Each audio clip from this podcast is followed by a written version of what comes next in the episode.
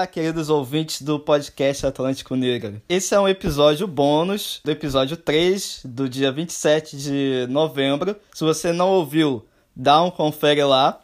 E nesse episódio bônus a gente está conversando sobre a Lei 10.639, que institui o ensino de história e cultura africana e afro-brasileira nas escolas. Então a professora Luara falou um pouco, o professor Josemar também, e nós, pod, os podcasts, né, falamos também das nossas experiências em sala de aula, em trabalhar com as questões raciais, com as questões da história e da cultura negra. Então, se você ainda não ouviu o terceiro episódio, corre lá, volta lá e depois vem para esse aqui, que essa conversa também foi bem legal.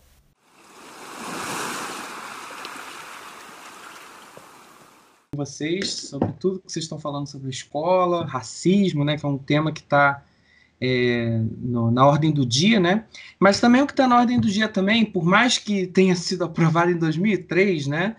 É a Lei 10.639, né? E logo depois a o, o, e logo depois a lei, né, de, de 2008, né? 11645, né, que incluiu né, a temática da cultura afro-brasileira e indígena no ensino de história, né, na educação básica, né. E eu queria que vocês falassem um pouquinho também, né, qual foi o impacto dessa lei na prática docente de vocês, né? É, porque, é, ao mesmo tempo que eu escuto que a lei foi muito importante para justamente o professor mediar construções de identidades né, dos alunos, inclusive em sala de aula, eu escuto o contraponto também das dificuldades em aplicá-la das dificuldades dos professores de que ah, eu, eu não tive a formação na licenciatura na época, como é que eu aplico e, e, esses conteúdos de cultura afro-brasileira quando eu estou dando uma aula de história antiga, de história medieval, de, de história moderna. Então, eu queria que a gente discutisse aqui também né, é, o impacto dessa lei, né, que foi muito importante para a gente, demorou muito tempo para ela ser aprovada, para ser obrigatório, né, o ensino de cultura afro-brasileira, que a gente sabe que para o nosso país é muito importante, né? E eu queria que vocês falassem um pouquinho das potencialidades da lei, né? E também das dificuldades que vocês escutam na prática docente, na sala dos professores, né? Queria que a gente discutisse um pouco isso. É, vou falar rapidinho a minha experiência. Eu acho muito importante a gente discutir isso como professores, porque geralmente a Lei 10.639 sempre fica, e agora 11 mil, e eu peço perdão, eu esqueci o resto, que também inclui a cultura indígena, né?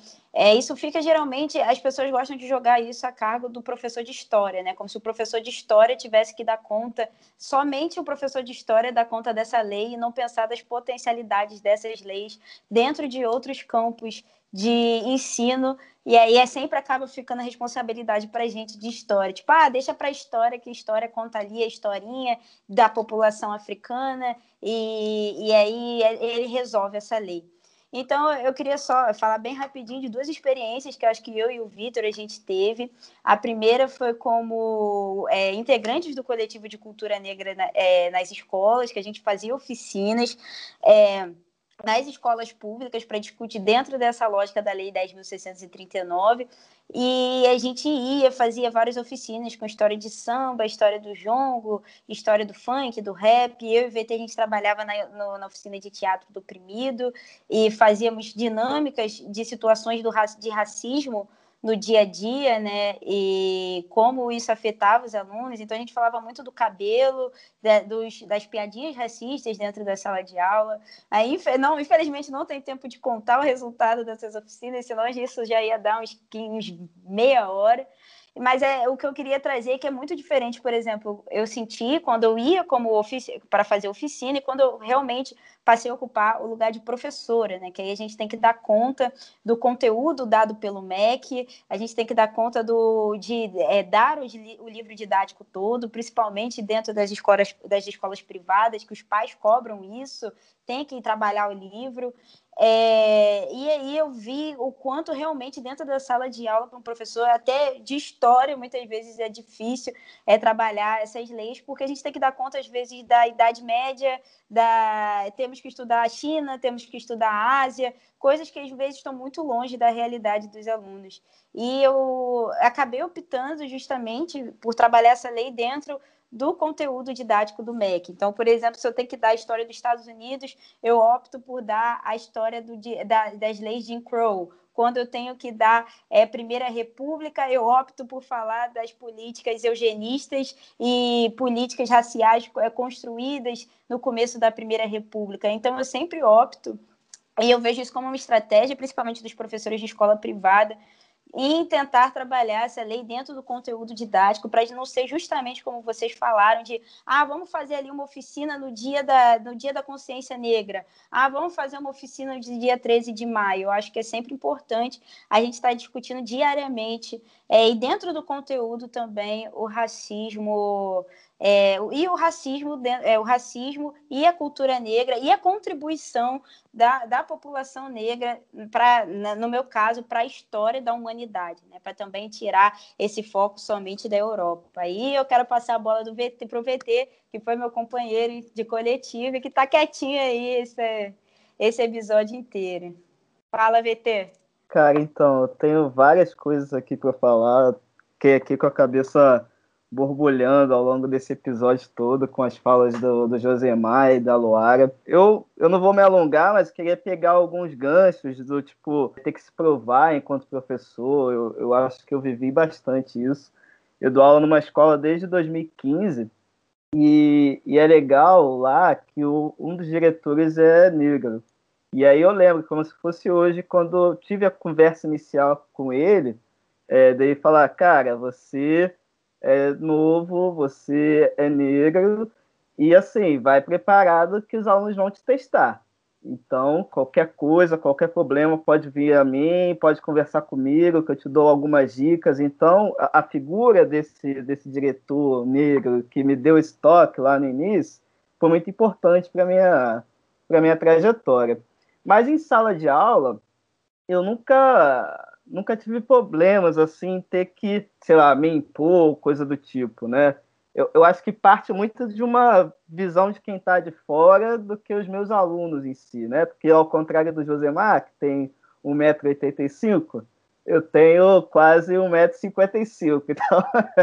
Então, as pessoas ficam, é, mas você é desse tamanho, a galera te respeita e tal. Eu acho que isso parte muito mais da galera que está do lado de fora da escola do que dos próprios alunos. É, claro, rola um certo estranhamento no início, pô, quem é esse cara? E, mas assim, a, além disso, eu nunca tive problemas. E aí, em relação a, a essa questão do, do, coletivo, né, foi uma experiência muito legal, porque a gente ainda estava na faculdade, a gente ainda estava em formação, e o contato com a escola foi, foi muito interessante. E trabalhar diretamente na raiz da coisa, é, do racismo foi uma experiência muitas vezes até difícil de digerir o que os alunos falavam, né? Então, é, mas eu levo isso para a minha vida toda como professor. Algumas dinâmicas que a gente aplicava lá, é, eu uso em sala de aula, como os debates, eu ouço mais os alunos, eu quero saber o que eles estão pensando. Então, acho que isso é uma, uma parada que eu trago do, do coletivo. E aí, uma das estratégias que eu uso é a mesma da Lissa, de cada conteúdo tá buscando sempre a questão ali de como que eu posso incluir a lei. Então, é, de história da, da Grécia, por exemplo, eu falo do quanto que os gregos são influenciados pelo Egito, que é uma civilização africana. Então, lá na antiguidade, dá para fazer essas conexões também, né? História do Brasil, eu sempre, sempre tento buscar essa questão de quem construiu o Brasil de fato. E aí os alunos ficam, pô, mas foram os portugueses. foram os portugueses que construíram o Brasil, porque ainda está muito sedimentado isso na nossa, no nosso imaginário, né? Só que aí eu faço todo um exercício para mostrar que não, cara. É, são os povos africanos, são os povos indígenas que ajudam a construir o Brasil que a gente tem hoje. Então é, é muito nessa pegada que eu trabalho é, em sala de aula. E aí, não transformar o debate sobre a questão é, negra né, como uma política de evento, que aí no, em novembro a gente discute a parada, faz uma dancinha, porque sempre tem uma parada cultural que é muito legal, mas falta é, o debate às vezes, né? Então, pelo menos nas minhas turmas, e é, e é bom que eu trabalho com os dois segmentos, né? Fundamental e médio, eu vou trabalhando com eles é, ao longo do ano todo. Então, quando chega novembro, que a gente faz um debate é, mais expandido para a escola, a galera já está mais situada. Bom, sobre a Lei 10.639, né? É, a Lei 10.639 foi assinada em 2003. Né? Eu estava no segundo ano do ensino médio da escola normal. É, eu não, não senti a lei em 2003, em 2004, nem em 2005, nem em 2006, enfim. Eu não sei precisar, eu não sei definir é, quais foram meus caminhos e descaminhos nesse sentido, né? É, eu fui eu construí, eu fiz uma monografia de, de, de, conclusão de curso em 2010. Antes eu tinha feito é, é, disciplina com a Marta, mas num, nesses momentos eu não. A, a Lei 10.639 não, não, não ecoava, assim, não, eu acho que eu nem tinha conhecimento, para falar a verdade, né? Eu fui conhecer a Lei 10.639 depois que eu saí da graduação, depois que eu me formei, foi quando eu comecei a trabalhar também como professora de história, né, em 2012.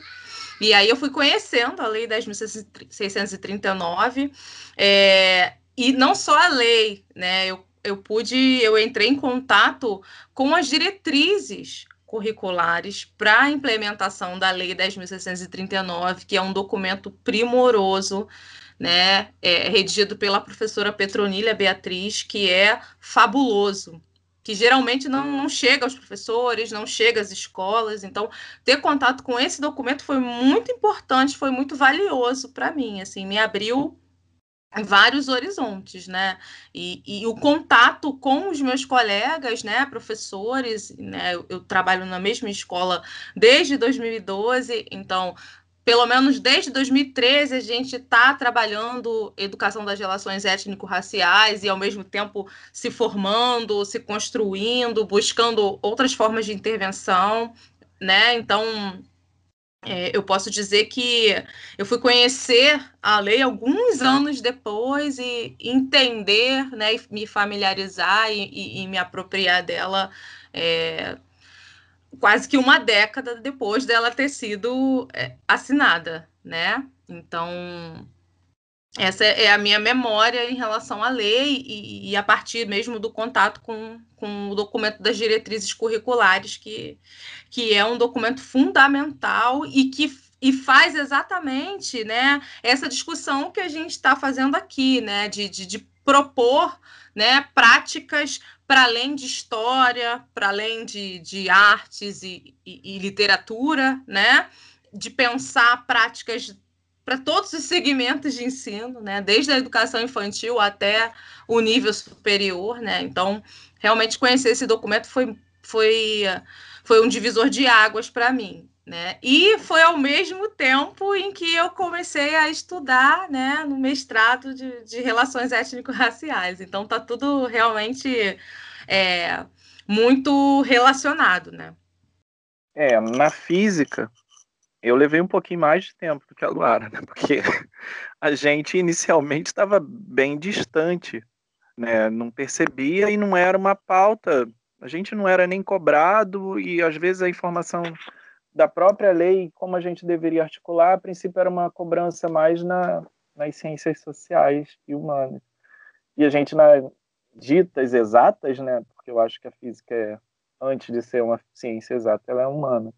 Então, é, essa segregação, essa separação, articulação na organização escolar do conhecimento, ela atrapalha um pouco. Mas, aos poucos, é, nas próprias reuniões mais gerais, a gente debatia alguns pontos. Aí, com os projetos, mesmo num único dia, ou dois, três dias na semana, eu me envolvia. Eu acho que isso tem, talvez, um, um mérito da minha iniciativa de estar próximo dos colegas, de estar próximo com os alunos, ajudando, aprendendo. Ah, é um projeto que vai falar de alguma coisa que não é da minha área. Será que não é? Será que não tem um ponto que eu posso trazer para o meu dia a dia? E aos poucos eu fui me envolvendo, me interessando e aprendendo muito com os alunos e com os professores. Então a gente convidava pessoas do movimento negro para a escola, para dar palestra para a gente, para nos ensinar, para a gente debater. convidava a comunidade, pessoas da comunidade que estavam participando e produzindo alguma coisa que era um conhecimento importante e rico para a comunidade escolar, a gente trazia as pessoas para dentro da escola e a gente debatia até o momento em que eu fazia um trabalho sobre imagem do cientista e eu percebi que ali eu poderia já argumentar com as crianças alguns pontos importantes. Então, por que, que a maioria das crianças desenhava um homem velho, com cabelo para o alto, de óculos, com jaleco branco, como uma imagem do cientista? E raras eram as mulheres, negros nunca. Nunca vinham. Eu não tenho um desenho de uma pessoa negra vista como cientista. Aí, quando eu comecei a pegar os livros de ciências e de física e pedir os alunos para procurarem um cientista negro no livro, e aí fazer alguns debates no início do ano letivo, não em novembro, quando eu me apresento como um homem da física e que vou tentar ensinar física para ele. Eu acho que aí é um caminho possível. Né? Você não se limitar a, a produzir, a trabalhar na escola com os seus alunos diante das necessidades, da realidade deles. Então, eu convido, tenho uma grande amiga, Raidalva Luz, que tem um projeto que chama Sou Negro Sim, Sou Negra Sim, que trabalha a autoestima a partir da valorização da estética né, cultural negra. Então a gente vai para lá, ela convida mais pessoas, eu convido outras pessoas, a gente faz maquiagem, tira foto, a gente faz penteado no cabelo e diante disso vai levando outras demandas para discutir. Então a gente é uma, eu acho que a escola hoje ela comete um crime, talvez ela sempre tenha cometido e eu não tinha visto, que é de acolher é, de trabalhar a potência que existe nessa integração e não a escola da exclusão. Né? Eu tenho lido algumas coisas, escrevendo algumas coisas e tenho me da, lidado com isso no dia a dia. Eu acho que é, é muito pesado e acho que esperar novembro ou, ou no dia do índio ou, e vestir as crianças que o meu filho, ai meu Deus, com 4, 5 anos chegando vestido de um índiozinho que eu não sei de onde é, é, que acho que a escola ainda comete isso, faz isso. Eu falei, não quero mais meu filho vestido, mas aí você entra numa briga com a escola que sozinho não faz nada, então você encaminha para outro lugar para ver se coletivamente a gente abre o olho da escola para um erro que ela está cometendo, às vezes por falta de informação, né? Porque também joga na cabeça dos professores. Só que a gente não pode mais dar essa desculpa, ah, não, não sabia. Acho que hoje não dá mais. Você vai procurar, porque você está ciente da informação, está aí, a lei já está aí há mais de 15 anos, então, assim, não, não sabia. Todo mundo sabe. Qualquer formaçãozinha que você vai fazer, mequetrefe, é, de péssima qualidade, vai falar é, sobre a questão da Lei 10.639 e da Lei 11.645. A gente, no Brasil, tem que lidar com isso no dia a dia, independente da nossa disciplina específica ali na, com aquele grupo de estudantes ou o nosso papel ali na escola. Então a gente tem que procurar, sim, informação para poder trabalhar a lei e aí nessas frestas, como vocês falaram muito bem, não precisa é, parar o conteúdo para falar, não, busca no seu conteúdo. Se vai falar de energia, trabalhe as questões energéticas e faça um debate mais político de como a energia chega de forma diferente para as pessoas. Né? Eu acho que é isso.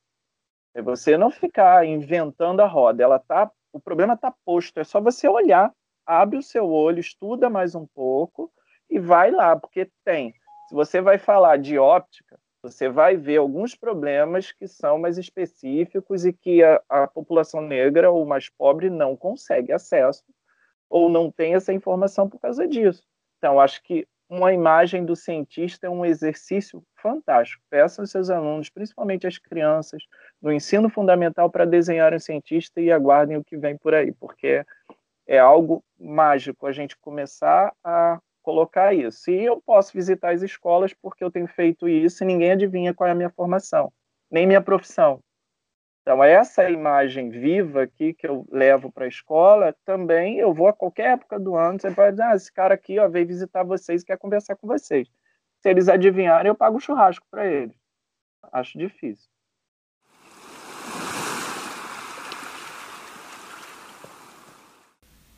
Bom, pessoal, esse foi o nosso episódio bônus. Espero que vocês tenham gostado. Não deixem de seguir a gente nas redes sociais, no Instagram, no Facebook, no YouTube, enfim, todas elas para ficar por dentro das novidades. Esse mês ainda tem é, o episódio número 4. É, e até mais. E ficamos por aqui com o nosso terceiro episódio: Práticas Docentes e Relações Raciais. Não se esqueça de nos seguir nas redes sociais, Podcast Atlântico Negro. Até a próxima!